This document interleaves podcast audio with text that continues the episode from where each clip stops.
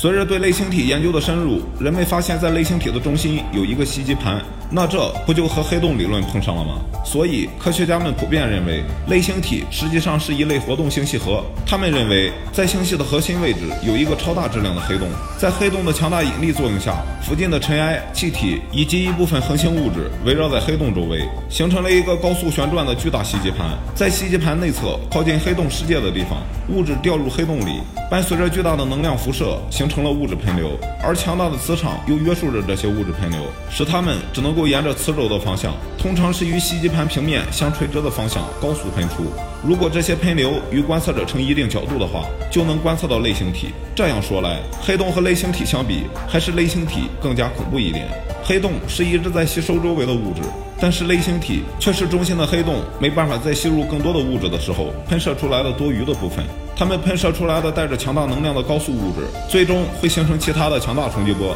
席卷星系，但是也可能会帮助其他恒星的产生，甚至于改变星系的形状。这就让我们不禁要问了：难道这就是远古宇宙给我们留下的巨兽吗？